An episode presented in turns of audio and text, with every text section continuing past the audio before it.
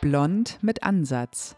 Der Podcast übers wahre Leben. Witzig und charmant mit Nins und Sunny.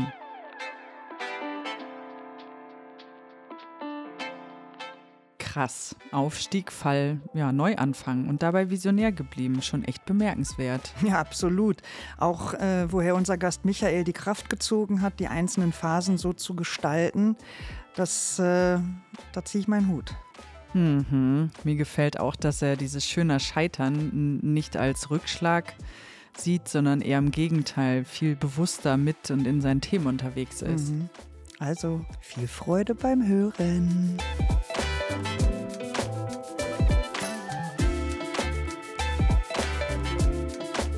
Liebe Nils, ich habe letztens noch mal eine unserer Folgen gehört nämlich die Mutfolge. Mhm. Und in der Folge darauf, da ging es um das Loslassen, haben wir ein Feedback wiedergegeben, was uns im Anschluss an die Mutfolge erreicht hatte, von einem Mann mittleren Alters, der sich sehr abgeholt gefühlt hat zu dem Thema Mut und uns auch in seinem Feedback einen kleinen, eine kleine Rückschau im Prinzip gegeben hat, ähm, an welcher Stelle er viel Mut bewiesen hat und welche Hintergründe es dazu hatte. Und das hat uns sehr berührt, dass wir da noch mal genauer hingesehen haben. Ich erinnere mich an die E-Mail, weil ich hatte mhm. wirklich, ich musste mal kurz schlucken, als ich die gelesen habe. Ja. Ich war den Tränen nah. Und nachdem wir ja so emotional gesteuert sind, haben wir gesagt, da möchten wir mehr drüber erfahren. So. Und heute sitzen wir hier und haben diesen wunderbaren Menschen vor uns sitzen. Es ist Michael Hohoff. Er ist Konditormeister und Geschäftsführer. Er ist Chef, Visionär, Kreativer, ein Macher, ein Kämpfer, ein liebender Ehemann und Vater und Hundebesitzer. Haben wir was vergessen? was wir ihn vielleicht mal selber fragen könnten. Herzlich willkommen, lieber Michael. Krass, das habe ich so noch nie gehört. Vielen lieben Dank. Ähm, nee, ich glaube, du hast alles auf die Spitze getrieben. das ist wirklich sehr gut. Schauen wir mal, was uns so im Laufe der ja. Folge noch so über ja, den. Weg läuft. Aber vielleicht ganz zu Anfang, äh, hol doch bitte uns und auch unsere lieben Zuhörerinnen mal ab.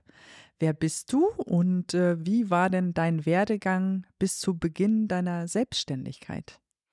Ja, das ist ich musste mich weit ausholen. Ähm, ich versuche das aber etwas kurz zu halten. Ich habe eine Lehre gemacht in Recklinghausen, bin dann von da aus ähm, in die Schweiz getingelt und war ein Jahr in Zürich und habe in einer Konditorei gearbeitet. Von da aus bin ich nach Interlaken gegangen, war in einem Hotel und von da aus ein Jahr in Japan. Ich habe also ein Jahr in Tokio gearbeitet, was eine unglaubliche Erfahrung war für mich. Bin dann wieder zurückgekommen wieder in das gleiche Hotel zurück und habe dort ähm, den Chefpatissier gemacht für ein Jahr auch wiederum und bin dann nach Hause wieder ins Waldrop gefahren und habe da meine Meisterprüfung gemacht und den Betrieb von meinen Eltern übernommen. Also war das für dich von vornherein klar, dass du in die Fußstapfen trittst oder hat man dir da quasi die Knarre an den Kopf gehalten? Du musst oder was war da dein Ansporn. Und ganz kurz noch, Betrieb deiner Eltern war damals was für ein Betrieb? Also der Betrieb meiner Eltern war eine kleine Konditorei und Bäckerei, ähm, ungefähr 800 Meter Luftlinie von unserem jetzigen Betrieb. Es war ein kleiner Betrieb, wir hatten so fünf, sechs Angestellte und den habe ich damals übernommen. Und ähm, ja, für mich war das immer schon irgendwie klar, dass ich mich selbstständig machen wollte. Dass es nun der Konditor war, hat sich natürlich ergeben dadurch, dass ich früher vielleicht auch mal ein fauler Hund war und es dann naheliegend war, das Gleiche zu machen, was mein Vater gemacht hat. Und so bin ich eigentlich da reingerutscht. Und die Liebe zum Beruf ist eigentlich erst im zweiten, dritten Lehrjahr entstanden, ah. wenn ich ganz ehrlich bin. Ja. Super interessant. Das hätte ich jetzt anders erwartet. Also vielleicht schon die Liebe zu den süßen Sachen. Ich meine, hast du da noch Bock drauf oder ist das für dich eher so, wo du sagst, nee, ich neige eher zum Herzhaften? Äh, also ich bin definitiv eher der Süße, also zumindest von, von dem, was ich so esse. Ähm, bei meiner Frau ist ein Glas Leberwurst viel, viel eher angesagt als ah. irgendwie ein Törtchen, definitiv. Okay. Ja, mein Gott, so erkennt man sich, oder? Ja, ja. ja, passt doch, wunderbar. Okay, du hast jetzt den ähm, Familienbetrieb deiner Eltern übernommen. Wie hat sich denn das äh, Bäckerei oder auch Konditorhandwerk bis heute oder zu heute verändert, von damals zu heute? Also es ist natürlich so, dass jeder junge Mensch auch versucht, seine eigenen Ideen da einfließen zu lassen. Und so habe ich das auch gemacht und, wir, und mir war relativ schnell klar, dass es an der Hochstraße sowohl vom Platz als auch von den Möglichkeiten, die wir da hatten, nicht weiterging. Und wir haben dann schon relativ früh geplant, eine Produktion zu bauen. Ich habe aber eigentlich zwei Laufbahnen eingeschritten. Mhm. eingeschritten. Ähm, neben meiner Tätigkeit bei mir in der Konditorei kam dann ja plötzlich der Gründer von Manufaktum auf mich zu, ob ich nicht auch Brot backen könnte. So, und dann habe ich mir ein Jahr Zeit gelassen und habe ein Brot entwickelt, nämlich das Manufaktum Sauerteigbrot, was es heute immer noch deutschlandweit gibt. Und ähm, ja, bin dann auch in die Manufaktumschiene gerutscht und war tatsächlich nachher 15 Jahre auch in der Geschäftsführung von Manufaktum Brot und Butter, neben meiner Selbstständigkeit in der Konditorei, mhm. die ich dann immer weitergeführt habe. Und äh, 2011 war es dann soweit, dass wir hier, wo wir jetzt gerade sitzen, den Neubau geplant haben und dann auch umgesetzt haben. Also ich muss sagen, dieses Jahr Zeit, was du dir da genommen hast, hat sich auf jeden Fall ausgezahlt, denn das Brot ist wirklich ganz hervorragend. Aber nachdem du jetzt das äh, Thema Brot und Butter ja schon ins Gespräch äh, brachtest, es gab ja dann noch das Nice, das gab es ja in Waldrop, dann gab es noch das Fairhaus, das 800 Grad und eben auch den Golden Cage. Was war denn da ähm, der Schlüsselmoment oder der Zeitpunkt bei dir, ähm, dir auch einen Namen in der Gastrobranche machen zu wollen? Das war eine ganz, ganz auch wieder eine ganz, ganz witzige Fügung, die man so gar nicht äh, erwartet hätte. Es gab ja mal diesen, diesen Vulkanausbruch, wo irgendwie keine Flüge mehr gingen. Und zu dem Zeitpunkt war ich tatsächlich mit Manufaktum in New York und ich musste sieben Tage länger in New York bleiben. Oh, du Armer. Ja, und da ich ja immer schon fleischbesessen war, ähm, habe ich mich durch die Steakhäuser in New York gegessen und habe irgendwann mal meine Frau angerufen und habe gesagt, Schatz, irgendwann machen wir ein Steakhouse auf. Natürlich kam von der anderen Seite nur ein Gelächter und ähm, ja, ein Dreivierteljahr später hatten wir die Location und ein Jahr später haben wir eröffnet. Mega. Und äh, kannst du dich noch daran erinnern, wie die anderen Gastronomen so aus dem Umland darauf reagiert haben, dass der Konditor jetzt hier auch kocht? Äh, ja, also da muss ich ganz ehrlich sagen, das weiß ich überhaupt gar nicht. Meistens ist es so, dass ich mich eigentlich nicht darum kümmere, was die anderen machen, weil wenn ich das auch noch auf meine Schultern packe, dann geht das nicht. Ähm, ich meine aber gehört zu haben, dass sie gesagt haben, Mensch, lass ihn mal machen. Ja. Mhm. So, und dann fing Dortmund ja an. Ähm, da haben wir das erste Restaurant gemacht und das war ja für uns völlig unglaublich. Wir haben gedacht, ja, okay, wenn wir da abends 30 Gäste haben oder so, dann ist das total super, dann passt das. Und wir sind vom ersten Tag an ausgebucht gewesen. Wir waren, glaube ich, mit die ersten, die angefangen haben, mit zwei Schichten zu machen und nur noch über Reservierungen. Mhm. Das kann man sich gar nicht mehr vorstellen heute, dass das nicht schon immer so war. Aber damals war das echt der Wahnsinn. Also für uns war das der Wahnsinn, so dass es so nach zwei Jahren naheliegend war, komm, wir machen noch ein zweites, ein drittes. Und eigentlich war das Ziel, tatsächlich zehn Restaurants zu machen und dann irgendwann zu sagen, so, jetzt verkaufen wir das Ganze und alles ist gut. Ewig Gastronom wollte ich nicht werden. Mhm. Also nochmal kurz auch dazu rückblickend. Äh, ich erinnere, dass der Standort in Dortmund, das war ja jetzt nicht in der Innenstadt, sondern das war, man könnte sagen, am Arsch der Heide. Nichts Fußläufiges, wo man zwangsläufig dran vorbeikommt, sondern man musste wirklich gezielt dorthin fahren. Und es war wirklich ein echtes Erlebnis. Also da kann ich mich noch sehr gut dran erinnern. Ich, ich, glaube, das zählt noch wie früher genauso auch heute. Wenn du was Vernünftiges machst, ja. es ist völlig wurscht, wo es steht. Die Leute ja. kommen dahin. Ja. Es muss nur richtig gut sein. Und damals haben wir es anscheinend geschafft, den Zahn der Zeit zu ziehen und zu sagen, wir machen jetzt auf Steak und haben quasi mit der Meatery in Hamburg diese 800-Grad-Idee zum ersten Mal zum Leben erweckt aus den Staaten. Und wir haben natürlich wahnsinnig viele Steaks auch selber essen müssen, weil sie nicht gelungen sind. Das war ganz fürchterlich, die Zeit, die Probezeit. Aber ähm, letztendlich war das so ein Zahn der Zeit, den wir getroffen haben. Und das war einfach total super. Wann war das? Du sagtest gerade damals. In welchem Jahr? 2011 haben wir äh, Dortmund eröffnet.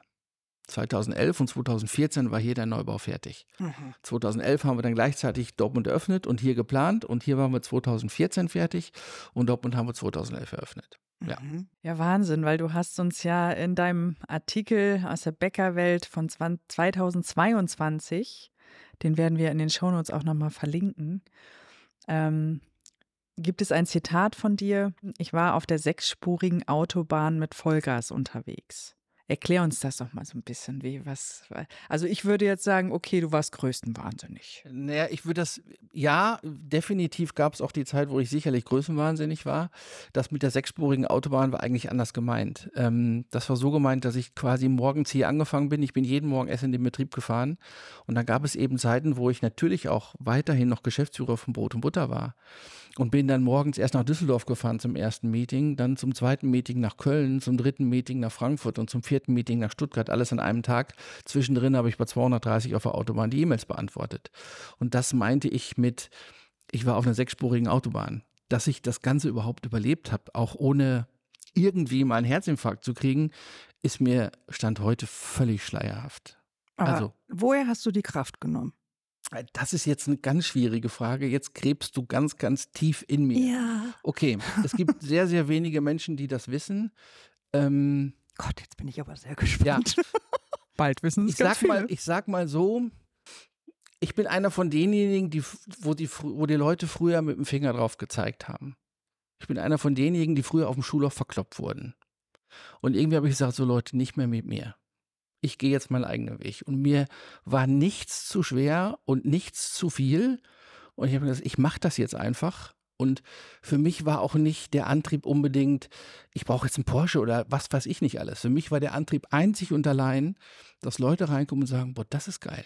Das haben die gemacht, super. Aber jetzt wirklich dieses Werk anzuerkennen und nicht so, das hätten wir dir nicht zugetraut oder wie darf ich das jetzt verstehen? Einfach nur, dass die Leute reinkommen, ähm, sich vergnügen, Spaß haben und sagen, das ist genial, was die da geschaffen haben. Und das ist das, was ich wollte, weil mir das niemand so zugetraut hat. Mhm. Zumindest nicht in den, in den Zeiten, wo es ja richtig extremst gut lief. Das heißt auch natürlich dir selbst zu beweisen, ja, ich kann, aber den anderen auch. Also ich mag das sehr, weil ähm, ich finde, dass es immer wieder Menschen gibt, die andere unterschätzen oder auch, warum auch immer, auf dem Schulhof damals verprügelt haben, gemobbt haben, sonst was. Und wenn man dann dasteht und sich denkt, naja, okay, Krone richten, weiter geht's. Mhm. Da kommen wir aber schon zum nächsten Thema. Ja.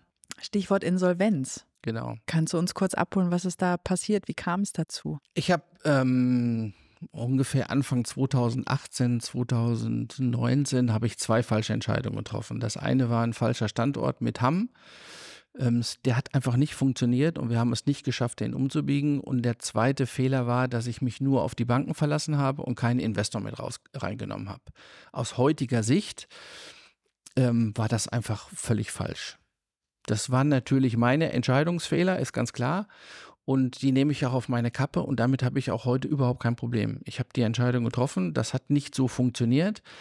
Natürlich ist es so, dass mich die Banken dann total ausgequetscht haben, weil Hagen auch ein bisschen, also ein bisschen viel teurer geworden ist, als es eigentlich sollte.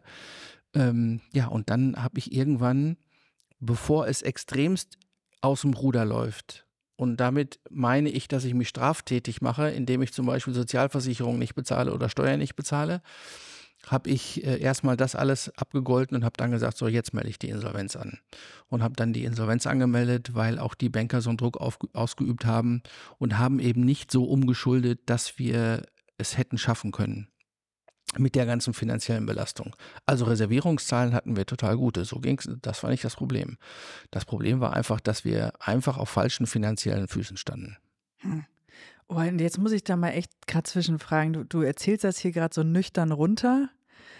Ähm, ich meine, das ist ja auch ein Schritt, eine Entscheidung, die hast du dir wahrscheinlich nicht von heute auf morgen überlegt. Dazu äh, mit Familie im Background auch noch. Ja. Ähm, deine Ehefrau ist immer noch äh, stärkend auch weiterhin an deiner Seite. Was ist da bei euch abgegangen? Also natürlich war das höchst emotional. Und diesen Punkt zu erreichen, wo man sagt, so, es geht jetzt nicht mehr weiter, habe ich natürlich wir zusammen, also ich mit meiner Frau entschieden. Also wir haben alles zusammen entschieden, ob wir die Restaurants machen und wie es auch weitergeht, haben wir zusammen entschieden. Aber das dann zu tun, war natürlich erstmal nur ein, ein technischer Schritt. Die ganzen Auswirkungen dessen, was wir da tatsächlich gemacht haben, kamen eigentlich drei Wochen später. Also, okay, jetzt melden wir Insolvenz an. Was soll schon passieren? Ne? Mhm. Ähm, ich will nicht sagen blauäugig, ein bisschen was wussten wir natürlich, aber das, was dann kam, wussten wir natürlich nicht. Ähm, aber letztendlich war dieser Schritt für das, wo wir heute stehen, genau das Richtige. Also aus heutiger Sicht war das das Beste, was mir passieren konnte. Ähm, Und ähm, deswegen kann ich da auch relativ nüchtern drüber sprechen, obgleich extremst viel passiert ist danach. Da kommen wir gleich nochmal dazu. Wenn wir jetzt nochmal diesen Schritt zurückgehen, also du hast jetzt gerade gesagt, ich würde das jetzt mal so als Hard Facts, äh, Facts betrachten. Also es gibt gewisse Rahmenbedingungen, die müssen wir jetzt einhalten und so weiter und so fort. Aber was hat das denn jetzt tatsächlich ähm, mit dir gemacht? Und inwiefern hat dich das belastet und mit welchen Gefühlen musstest du da quasi umgehen lernen. Also ich kann mir vorstellen, dass da eine gewisse Scham mit dabei ist, dass man auch verzweifelt ist, dass man vielleicht auch versagt. Dann kommen ja vielleicht auch noch diese äußeren Faktoren. Du hast ja gerade auch gesagt, die Schulzeit und das war ein bisschen schwierig für dich und du wolltest es jetzt auch allen beweisen. Jetzt musstest du einen gravierenden Schritt zurückgehen. Macht ja auch vielleicht etwas mit einem. Wie, wie war das für dich? Es war natürlich genauso, wie du gesagt hast. Es war eine ganz, ganz, ganz, ganz schlimme emotionale Erf Erfahrung. Natürlich haben wir nächtelang zu Hause gesessen und haben geheult. Und man darf ja nicht vergessen, da waren ja 25 Jahre Arbeit davor, die du dann in dem Punkt, wo du diese Insolvenz abgibst, ist alles weg. Hm. Also alles. Dein Geld, deine Rente, deine Lebensversicherung, es ist alles einfach weg, weil alles war ein eingetragener Kaufmann. Das heißt nicht irgendwie eine GmbH und ich habe jetzt noch ein Bötchen hier und ein Häuschen da. Es ist an dem Tag, wo du es abgibst, alles auf Null. So, und da gibt es zwei Möglichkeiten. Die eine Möglichkeit ist, du fängst von vorne an oder du nimmst dir eine Pulle Whisky oder zwei. Das zweite kam für uns nicht in Frage, sondern wir haben gesagt, jetzt kämpfen wir. Aber wir haben uns zusammengesetzt und haben überlegt, was machen wir denn jetzt zukünftig? Mhm. Ne? Und haben dann dementsprechend auch dahingehend reagiert. Habt ihr euch auch Hilfe von außen geholt? Also ich meine, ich könnte mir vorstellen, dass man da jetzt erstmal auch so ein bisschen beschränkt ist in seinen ähm, Ideen. Also man muss da auch erstmal noch alles verarbeiten und braucht vielleicht auch einen externen Berater, der da irgendwie sagt, pass auf, jetzt fokussieren wir uns nochmal auf äh, die, die Grund, auf das Grundfundament beispielsweise. Und ähm, es ist ja alles da in Anführungsstrichen und dann schauen wir mal, wie wir es da aufbauen oder konntet ihr das aus eigener Kraft stemmen? Naja, in dem Moment, wo du die Insolvenz abgibst, kommt ja einer und nimmt dir alles weg. Du hast ja nichts, um einen Berater zu zahlen. Ach so. Das heißt, du fällst in so ein Loch und es gibt keine, keinen Auffang. Es gibt keinen Staat, der dich unterstützt. Es gibt keine Kohle von irgendwas. Dadurch, dass du selbstständig warst, hast du nicht mal Anspruch auf Arbeitslosengeld. Also ich zumindest, ne? Meine Frau ist ja bei mir angestellt. Da war es ja so, dass der Insolvenzverwalter das erstmal hat weiterlaufen lassen. Das heißt, sie hat noch weiter ihr Geld gekriegt und sie hat mich dann quasi finanziert. Und wir haben dann relativ schnell gesagt, was wir zukünftig wollen und was wir nicht wollen. Wir haben relativ schnell für uns entschieden, ähm, ich sag's mal anders. Meine Frau hat gesagt: Pass auf, wir machen die Konditorei. Wenn du nochmal mit Restaurant anfängst, dann bin ich weg. Okay. Das ist ein klares Statement. Einem, also das war, das war die knallharte Ansage. Deswegen meine knallharte Ansage, weg mit den Restaurants. Ich mache Konditorei, weil ähm, ohne meine Frau hätte ich das alles nicht gepackt. Muss man mhm. auch ganz einfach sagen. Der Zusammenhalt, den wir da haben und dass wir das alles gemeinsam gemanagt haben. Ich glaube, dass du das ohne Partner äh, ganz schwierig. Also mhm. du brauchst ja jemanden, der gemeinsam mit dir leidet und der gemeinsam sich dann auch freut, wenn es dann wieder besser geht. Aber es ist tatsächlich nicht selbstverständlich, dass Nein. das eine Beziehung aushält. Im Gegenteil, ich würde die steile These aufstellen, zu sagen, 80 Prozent scheitern daran. Gerade wenn man so ein bisschen wie die Made im Speck vorher unterwegs war und äh, wenn man dann auf Null runterfällt, das braucht schon ein ganz tiefes Gefühl und eine ordentliche Verbindung. Und das ist sehr schön, dass euch das gelungen ist. Ja. Ähm, wie war das? Lebten deine Eltern, haben die das noch bewusst mitbekommen oder? Mein Vater nicht mehr, meine Mutter so ein bisschen, ähm, aber auch nicht die, die ganzen Auswirkungen. Okay. Wie war das denn mit Freunden? Vorher und nachher?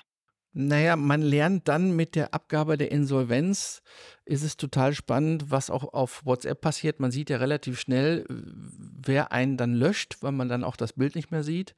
Also der, der Freundeskreis hat sich auf die beschränkt, die dann tatsächlich noch Freunde waren. Die waren dann plötzlich, alle anderen waren dann plötzlich weg, weil Insolvenz ist echt so ein hartes Tuch. Was ich krass fand, ist, ähm, wirklich krass fand, ich lebe ja in einer Stadt und bin auch in einer Stadt geboren und wir waren hier immer Unternehmer.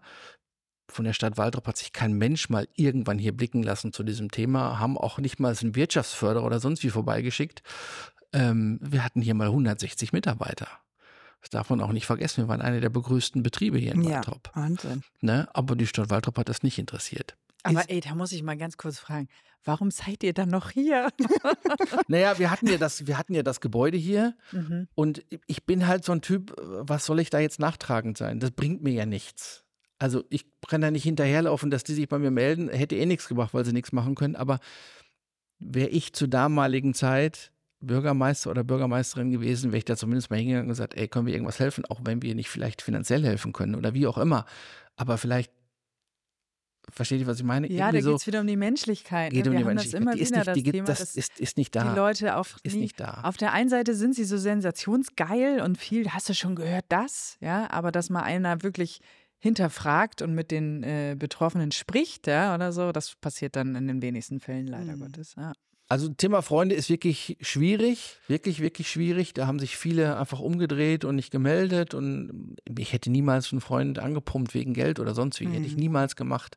Es gibt aber auch ein paar ganz andere Stories, wo sich dann Kunden gemeldet haben und gesagt haben, Mensch, ganz toll und prima, macht weiter, wir bleiben Kunden und so weiter und so fort. Und das, was ich ja auch sagen muss, die größte Freundschaft sind eigentlich unsere jetzigen Kunden. Die haben uns immer die Stange gehalten. Auch als die gehört haben, wir sind in der Insolvenz, die waren trotzdem jeden Tag hier das lief ja hier am Schacht ganz normal weiter. Mhm.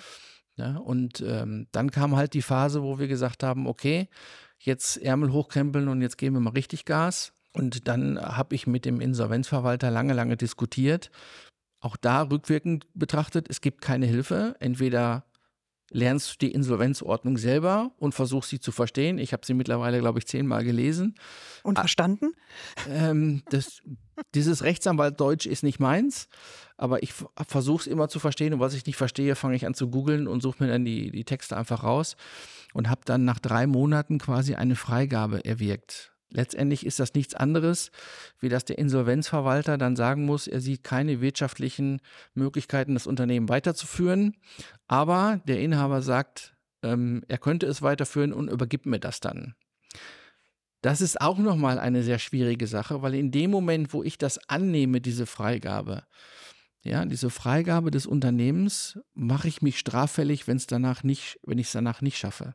Also angenommen, ich sollte dann ein Vierteljahr später nochmal in die Insolvenz rutschen, weil ich es doch nicht geschafft habe, dann mache ich mich straffällig, weil dann bin ich ja offenen Auges da reingelaufen.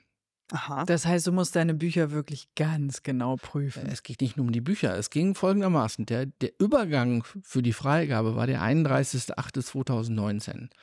Was passiert dann? Dann kommt abends der Insolvenzverwalter und nimmt das Wechselgeld aus der Kasse. Du musst ihm was überweisen für das Mehl, was du noch auf dem Lager hast. Und du startest dann mit Null. Mhm. Das heißt, ich musste alle Mitarbeiter übernehmen, die zu dem Zeitpunkt noch bei Hochhofs hier in der Konditorei, Bäckerei angestellt waren. Die musste ich alle übernehmen. Ich hatte keine Bank, die mir irgendwas finanziert, also kein Kontokorrent oder sonst was. Das heißt, der erste Monat musste so funktionieren, dass ich alles bezahlen kann. Und das ist natürlich bei dem Hintergedanken, die Leute wissen, dass wir in der Insolvenz waren, und das ging ja durch die Presse ohne Ende, war das natürlich schwierig. Aber wir haben es seitdem geschafft. Wir haben jetzt 2023, wir haben immer noch keine Bank im Rücken. Wir haben, schaffen das alles aus uns selbst, müssen wir auch, weil wir gar keine andere Chance haben. Aber wir müssen halt anders, anders agieren. Man muss sich vorstellen, hier arbeiten jetzt 40 Mitarbeiter und ich als Unternehmer kann immer noch keinen Handyvertrag über 12 Euro abschließen. Okay, du, das heißt, du bist eingeschränkt. Ich bin total eingeschränkt. Ich kann keinen, wie gesagt, ich kann keinen Handyvertrag abschließen, weil natürlich dadurch, dass ich ein eingetragener Kaufmann bin und ich selbst in der Insolvenz bin, habe ich so eine Schufa-Mitteilung, ich kann nicht mal ein Kaugummi kaufen auf Pump, rein theoretisch. Das funktioniert nicht. Also entweder ich habe das Geld oder ich kann es nicht machen. Jetzt ist es so, dass wir da ganz gut gewirtschaftet haben, auch in der letzten Zeit, sodass wir das eine oder andere auch tatsächlich machen konnten. Und ähm, wir hatten auch das Glück, dass wir viele Lieferanten haben, die gesagt haben, Mensch, wir arbeiten so lange mit dem zusammen, der packt das. Und deswegen sind wir jetzt da, wo wir jetzt sind und es ist alles in Ordnung. Eine Frage, ähm, ich kenne mich mit Insolvenzen mhm. und Verfahren überhaupt nicht aus. Ich erinnere mich nur ganz vage, dass man irgendwann, ich wollte gerade sagen, wie freigesprochen ist. Ist das noch so, dass du irgendwann wieder einen Handyvertrag abschließen darfst? Ja, das ist so. Und zwar, ähm, das ist auch wieder ziemlich spooky, typisch deutsch. Ich habe meine Insolvenz in 2019 abgegeben und bin dann sechs Jahre lang in dieser insolventen Phase. Danach kriege ich eine sogenannte Restschuldbefreiung, die ich, wenn ich mich gut führe, schon nach fünf Jahren kriege. Wir haben die jetzt auch schon beantragt. Das heißt, ich muss noch ein Jahr jetzt still sein und ein Jahr muss alles funktionieren und es darf nichts passieren, dann bin ich da raus. Dann noch ein halbes Jahr weiter wird alles bei der Schufa gelöscht und dann kann ich auf einen Handyvertrag schließen. Also in anderthalb Jahren von heute an. Fühlt sich das an, als wenn du naja, irgendwie eine Fußkette um hättest. Also du kannst dich ja nicht wirklich ich glaub, frei ja, die bewegen. um Hals. Es ist mir ganz ehrlich, es ist mir mit, mittlerweile egal. Also mhm. es ist mir mittlerweile völlig egal, weil du musst damit leben lernen und dann machst du es einfach. Und wenn es irgendwann mal anders ist, dann ist es anders. Aber jetzt im Moment, was soll ich mich darum kümmern? Ich habe keine andere Wahl. Ich krieg's nicht anders hin. Ja. Ganz einfach. Also dir ist klar, du hast diese Entscheidung getroffen für die Insolvenz mit allen ja, Maßnahmen, die letztendlich rauspurzeln, äh, mit allen Einschränkungen, die du einhalten musst. Ich glaube, das war auch das Wichtigste für mich, das zu verarbeiten, dass ich für mich sage, es hat kein anderer Schuld an dieser Insolvenz, außer ich selbst. Punkt. Mhm. Und die Fehler muss man analysieren, ja klar, sollte man im besten Fall nicht nochmal machen. Aber für mich war ganz klar, die Fehler habe ich gemacht. Natürlich hätten die Banken das anders finanzieren sollen, aber trotzdem habe ich die Fehler gemacht. Ich habe ja alles unterschrieben. Ich kann ja nicht nachher sagen, ihr hättet mal, aber sorry, ich habe alles unterschrieben. Mhm. Also war es mein dir ganz Fehler. im Ernst, es ist schon eine große Stärke, dir das so zuzugestehen. Also ich glaube, auch da neigen viele dazu, ein Fingerpointing auf andere zu machen. Warum haben die mich nicht besser beraten? Dies und das und jenes und so. Also auch da Chapeau, dass du da so eine Einsicht hast hast. Das ist Weil es mich ja nicht auch, es bringt mich ja nicht weiter, den Finger auf irgendeine Bank zu legen. Ja, das bringt das, mich, mir persönlich nichts. Da rennst du bei uns offene Türen ein, aber das sehen leider nicht alle so. Insofern auch da vielleicht nochmal schön, dass äh, wir vielleicht auch damit mal die Sicht auf die Dinge auch mal äh, wieder in die richtige Bahn lenken können. Ja, da haben wir diese jemanden wunderbare Folge. der äh, sich gut selbst reflektieren kann. Genau. Und scheinbar auch, äh, ich sag mal, konstruktive Kritik durch deine Frau mindestens und äh, vielleicht auch ungefragte Ratschläge annimmt. Ja, ja. Aber auch da muss ich ganz ehrlich sagen, ähm, weil du vorhin das Thema auch Hunde angesprochen hast, sie haben einen extrem hohen Stellenwert bei uns und das fand ich auch bei der während dieser Insolvenz so wirklich krass an Hunden. Ne? Also ich kann nur jedem empfehlen, schafft euch einen Hund an. Weil bei uns war es zum Beispiel so, natürlich sind wir nach Hause gefahren und waren fix und fertig und wollten alles nicht mehr und haben geheult und alles Mögliche. Wenn die Hunde kommen, denen ist das egal. Die kommen auf dich zu und die lieben dich und denen ist das völlig wurscht, ob du in einer Insolvenz bist oder sonst wie. Und die holen dich echt runter. Das hat, also mir, muss ich ganz ehrlich sagen, wahnsinnig viel gebracht. Das ist so eine bedingungslose Liebe. Du, voll. Unglaublich. Es sagen ja aber auch ganz viele, dass Tiere einfach ähm, dich auf eine ganz bestimmte Art und Weise schon fast zauberhaft therapieren können, was man erst im Nachhinein checkt irgendwie mhm. so. Ne? Und ich gebe ganz offen zu, unsere Hunde sind bei uns mit im Bett und Mille, die Älteste, die schläft mit mir in Löffelchenstellung ein. Und das, das nehme ich, das lasse ich mir nicht mehr nehmen. Ist deine Frau Fall. auch mit im Bett? Ja, ja. Wir haben, haben die Hunde sie vertrieben. Es ist, es ist sehr groß, es ist sehr groß. Du, aber du hattest ja gerade schon so ein bisschen durchklingen lassen, dass es da schon so Momente gab, wo man so dachte, komm, wir schmeißen alles hin und dann kamen die Hunde. Aber gab es wirklich so einen Moment, an dem ihr dachtet, jetzt, ich habe keinen Bock mehr oder wir haben keinen Bock mehr? Weil es werden ja auch wieder, es kommen ja wieder andere Steine in den Weg. Das Insolvenz ist ja, hast du ja gesagt, wir fangen bei Null an. Dann musst du aber auch erstmal wieder knüppeln, knüppeln und es ist ja auch kein Zuckerschlecken und da gibt es halt immer wieder neue Hürden zu überwinden da gibt es ja immer zwei Wahrheiten. Die eine Wahrheit ist ja so, natürlich haben wir auch darüber gedacht, boah, ich kann nicht mehr, ich will nicht mehr, aber auch da muss man ja wissen, was passiert denn dann? Mhm. Also ich glaube, ich kann nichts anders wie Unternehmer und Konditor und Bäcker und vielleicht ein bisschen Gastronom. Also so schlecht haben wir das ja auch nicht gemacht. Ähm, und dann kommt noch ein für mich viel wichtigerer Punkt dazu. Wir hatten hier Mitarbeiter, die haben hier gearbeitet. Die mhm. haben ewig lange schon hier gearbeitet. Ich habe da auch ein bisschen Verpflichtung zu, das, mhm. was möglich ist zu retten, auch dementsprechend zu retten. In der Gastronomie war es überhaupt kein Problem. Die hatten schon nach drei Tagen alle wieder einen neuen Job. Mhm. Ne? Das war gar kein Thema. Aber in so einem Spezialitäten-Ding, was wir hier fahren bei Hohofs Augenlust und Tafelfreuden, ist das was, eine ganz andere Geschichte. Mhm. So, und da war uns relativ klar, wir müssen schon alleine für unsere Mitarbeiter, für die, die schon 20 Jahre, 30 Jahre hier sind, da müssen wir schon Gas geben und es zumindest richtig versuchen.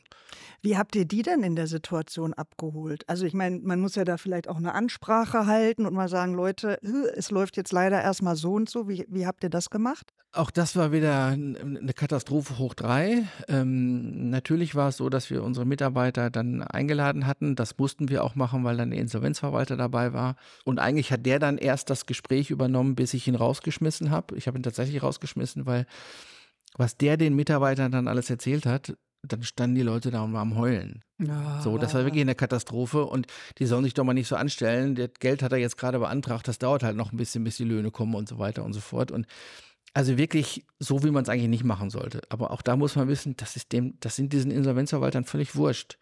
Klammer auf, wer kann in Deutschland Insolvenzverwalter werden? Jeder. Es braucht keinen besonderen Abschluss dafür. Das heißt, jeder auch mit jedem Abschluss kann Insolvenzverwalter werden, wenn er ein Gericht findet, der ihn dazu bestimmt. Mhm. Ist eine zu. Klammer zu, ist eine Katastrophe, aber es ist so. So, und dann habe ich den rausgeschmissen und dann haben wir mit unserem Mitarbeiter gesprochen und haben die natürlich wieder runtergeholt, dass wir alles dafür tun, dass das so schnell wie möglich geht und dass wir da sind. Und dann fand ich noch ein ganz, ganz toller Mitarbeiter, der auch immer noch bei uns ist, der sagte dann, Chef, ist alles gut, wir sind dabei. Wenn Sie uns immer die Wahrheit sagen, sind wir dabei, weil das haben Sie immer gemacht. Das fand ich geil. Das ist richtig geil. Wow. Da hatte man doch ein bisschen Pipi in den Augen, oder? Klar, natürlich. also ich bestimmt, aber ich bin auch sehr nah Das war gut und ich sag mal so, wir haben wirklich ganz, ganz, ganz, ganz wenige Mitarbeiter, die hier am Stamm war, verloren. Mhm. Rückwirkend betrachtet, die, die da gegangen sind, waren auch gut, dass sie gegangen sind. Und ähm, die, die geblieben sind, die sind immer noch da. Du hast ja jetzt für dich so ein paar Learnings auch mitgenommen, ne? Also in, in meinem Job sagt man immer gerne, man hat mal eine Retro gemacht, also sich retrospektiv überlegt, was war gut, was war nicht gut, was wollen wir zukünftig anders machen, Maßnahmen ergreifen. Bist du irgendwie im Kontakt auch mit ähm, anderen Unternehmen, um vielleicht, ich will jetzt nicht sagen, davor zu warnen, weil jeder ist natürlich sein eigener Glückesschmied und äh, ich sage ja immer, muss auch jeder mal gegen die Wand klatschen, damit er mal weiß, wie es weh tut, aber Vielleicht gibt es auch, oder Selbsthilfegruppen, ich habe keine Ahnung. Ähm, gibt es da was, wo du unterwegs bist? Also in Deutschland ist es ja noch so, dass diese, das Thema der Insolvenz eigentlich ganz schlimm aufgehangen wird. In Amerika ist es so, dass es überhaupt kein Thema ist.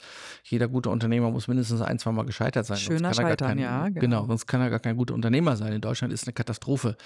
Man sieht sie auch daran, wie die Gesetzeslage ist. Ne? Also ich sage jetzt mal, du kannst drei Leute erschossen haben, du kannst aber trotzdem Handyvertrag abschließen. Verstehst du? Und da, da, da sage ich mir, ja, irgendwas ist da schief. Also das müsste man alles mal irgendwie überarbeiten. Ich ähm, habe schon mal mit dem einen oder anderen gesprochen, der in einer ähnlichen Lage war. Äh, ich bin auch mittlerweile von der einen oder anderen Handwerkskammer angesprochen worden, weil die natürlich sehen, äh, wie hat denn der das ja jetzt gemacht, mhm. um das dann mal vor einem größeren Publikum zu machen. Ich habe das bisher noch nicht gemacht, weil ich jetzt hier auch genug Themen noch habe, aber so langsam ähm, kann ich mir das auch sehr, sehr gut vorstellen, dass ich das andermal mit ähm, erzähle, wie ich das alles so gemacht habe oder wie wir das so gemacht haben. Aber für mich der entscheidende Punkt war und auch der schwierigste Punkt war nicht, dass jetzt meine Rente weg ist oder eine Lebensversicherung. Für mich war unser Haus das Schwierigste. Also das zu verkaufen und das abzugeben, das war wirklich krass, emotional, aber interessant auch nur bis zu dem Zeitpunkt, wo ich die Entscheidung getroffen habe, mhm. zu sagen, jetzt verkaufen wir es. Aber das war der wichtigste Punkt in meiner Insolvenz. In dem Moment hatte nie mehr, niemand mehr was von mir zu bekommen. Es war alles weg. Und dann kannst du anders auftreten. Nur dann. Solange mhm. irgendjemand noch was von dir hat, was er von dir kriegen kann, dann kannst du nicht so auftreten. Dann hat immer irgendeiner noch ein Ass in der Ärmel. So, und dann habe ich gesagt, nee, jetzt weg damit. Und dann haben wir das Spiel genau umgedreht. Und dann haben wir gesagt zum Insolvenzverwalter, so, wir möchten jetzt das, das und das. Wir haben mit den Banken gesprochen, die natürlich noch hier ein Engagement hatten mit der Finanzierung. Wir hätten das jetzt gerne so und so. Und das Ganze haben wir dann nachher mit denen vernünftig besprochen und haben dementsprechend auch alles wieder zurückgeholt. Das heißt, das Gebäude ist wieder unseres, da gibt es eine neue Finanzierung für, das liegt jetzt in der eigenen GmbH. Aber Hochhoffs ist immer noch ein eigenständiger, eingetragener Kaufmann. Das ist immer noch so geblieben. Sehr gut. Und würdest du denn jetzt meinen, dass es einen Magic Point gegeben hätte, wenn du den frühzeitig erkannt hättest, wäre es in eine andere Richtung gegangen oder war das unaufhaltsam? Ich glaube, hätten, hätten die Banken gesagt, wir sehen da drin Potenzial, wir finanzieren das um, dann hätten wir jetzt die Restaurants noch. Mhm. Das muss man ganz klar so sagen. Die haben aber damals gesagt, sie sehen das Potenzial nicht, obwohl die Datenlage eine andere war. Wir hatten natürlich damals, habe ich einen Berater eingeschaltet von außen. Ich meine, da ging es ja um Summen, die waren ja echt der Wahnsinn. Mhm. So, und wir hatten natürlich einen Berater von außen und der hat den Banken halt schon aufgezeigt, pass auf, wenn ihr das vernünftig umschuldet, dann kann es hier gut weitergehen. Das war den Banken damals aber eigentlich, wollten sie nicht. Was wäre denn dann so dein Tipp für die Nachwelt oder die, die sich auch mit dem Gedanken tragen, einen entsprechenden selbstständigen Weg einzuschlagen. Was, worauf muss man achten, um dem vorher aus dem Weg zu gehen? Also wäre es jetzt zum Beispiel der Tipp, versuche es nicht nur über eine Bank oder so zu finanzieren, sondern hol dir bitte einen Investor dazu, auch wenn es dir vielleicht vom Kopf erstmal schwer fällt. Man will ja auch sein eigener Herr bleiben, beispielsweise. Oder was wäre da so dein, dein Vorschlag? Ich glaube, das ist von Unternehmen zu Unternehmen eine völlig andere, eine völlig andere Thematik, weil es kommt ja immer auf die Ausgangslage auch an. Was hast du für eine Ausgangslage und was ist es für ein Betrieb? Aber ich würde heute alles versuchen, um nicht in eine Schuldenfalle zu laufen. Maximal einen gewissen Prozentsatz von dem, was man erwirtschaften kann, irgendwie von der Bank aufnehmen und dann lieber versuchen, einen Investor mit reinzunehmen. Das ist auch immer schwierig, weil man mhm. dann irgendwie nicht mehr sein eigener Herr ist. Aber ein Investor reagiert immer anders als eine Bank. Eine Bank macht Schema F und zieht das darüber. Natürlich muss das nicht immer schlecht sein, was die Banken machen. Braucht man gar nicht darüber mhm. diskutieren. Ohne Banken funktioniert unsere Wirtschaft überhaupt nicht. Aber ich würde aus meinem Verständnis, wenn ich das heute nochmal neu machen würde, würde ich, hätte ich das anders gemacht. Mhm. Auch wenn es dann vielleicht nicht dazu gekommen wäre, dass ich drei Restaurants hätte. Das muss man sich dann auch eingestehen.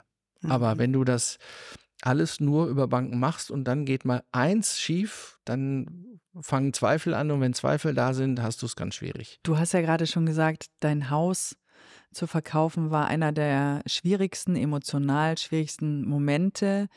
Die Restaurants, von denen du erzählt hast, gibt es die noch? Oder sind die aufgelöst? In, ich fange mal an mit dem, was gar nicht funktioniert hat da ist jetzt was drin, was total super funktioniert.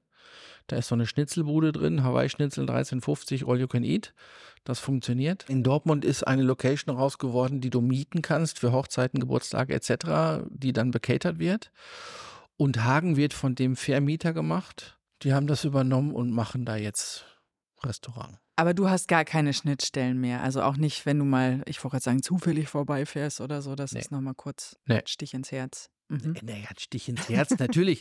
Und äh, ne, es ist natürlich auch so, wenn mir mal so ein Bild von dem Restaurant vors Auge flattert oder wenn ich mal so drüber nachdenke und natürlich kommt ähm, die, die ein oder andere Mail noch davon an oder von irgendeinem Weinlieferanten, der dem Hof 800 Grad noch Wein verkaufen will, plöppt dann noch bei uns auf. Aber dann ist das natürlich noch ein komischer Moment, weil, äh, wie gesagt, da stecken ja jahrelang Arbeit drin, ne, was wir da rein das kann man sich ja gar nicht vorstellen. Das kann man sich nicht vorstellen, wie viel Arbeit da drin steckt, so ein Restaurant von 0 auf 100 nach vorne zu bringen mit dem Ganzen, was wir da damals investiert hatten. Nicht nur an, an Geld, sondern auch an Zeit. Mhm. Das ist ja unglaublich. Ich kann es mir in der Tat nicht vorstellen, weil ich sag mal, meine Krone richten beschränkt sich sehr auf, ähm, ich sag mal, meiner kleinen Welt. Oh, ich bin zweimal durch die Klausur gefallen. Jetzt muss ich wohl wirklich lernen. Äh, damit ich nicht äh, exmatrikuliert werde und solche Geschichten. Ja, aber das sind auch, ich meine, immerhin da derselbe Ansatz wie bei dir. Es ist mein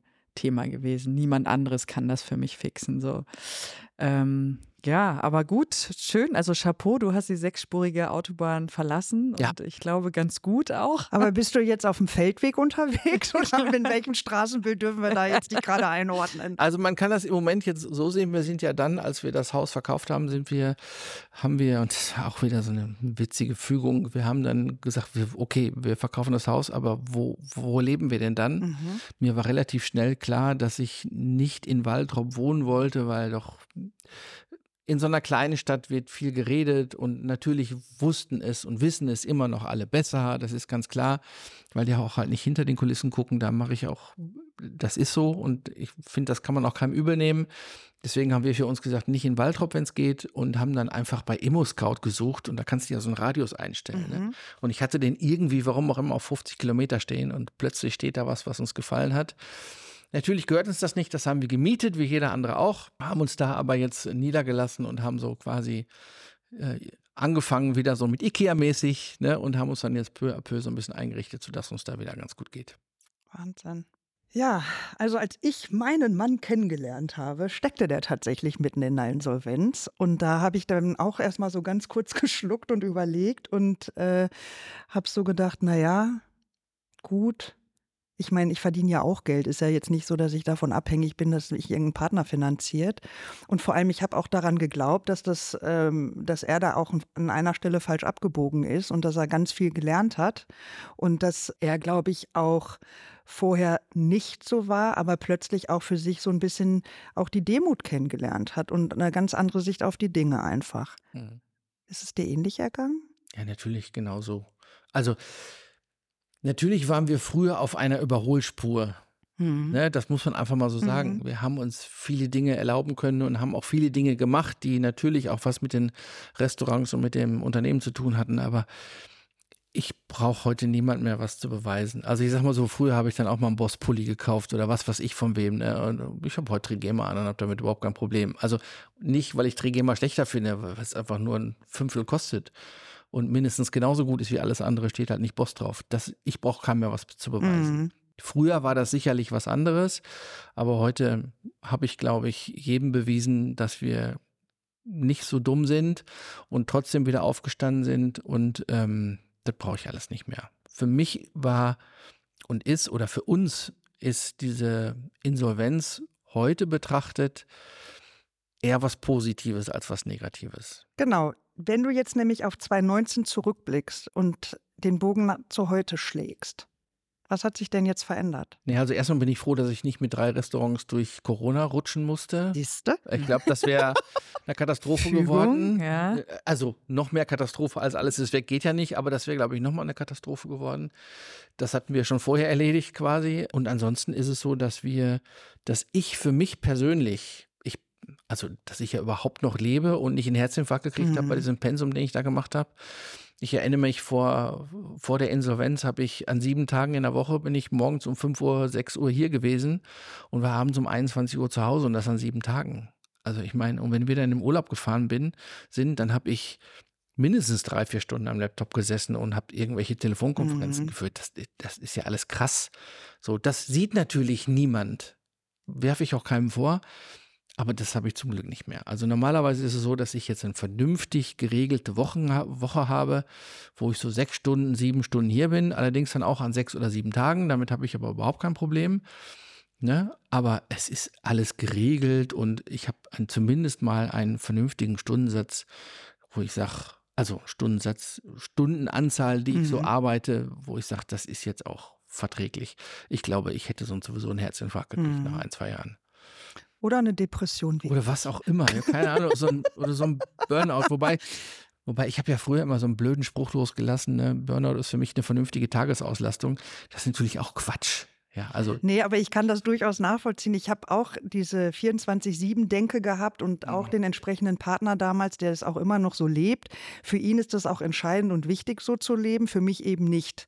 Und da war halt die logische Konsequenz, dass äh, als ich wirklich nicht mehr konnte und vorher alle Symptome ignoriert habe, dass der Körper einfach dann gnadenlos war und hat knallhart zugeschlagen. Und ab da musste man die Richtung wechseln. Und ich kann das auch nur empfehlen. Ich glaube, dass natürlich das Alter, muss man fairerweise sagen, einem Gott sei Dank auch eine gewisse Gelassenheit mitbringt, die sich natürlich vielleicht auch noch verstärkt durch die Rückschläge, die man äh, erleben musste, sich auch mal eben wieder auf die wichtigen Dinge im Leben zu fokussieren und nicht immer nur dieses Rennen, Rennen, Rennen im Tunnel und was passiert eigentlich rechts und links und hinter mir und vor mir.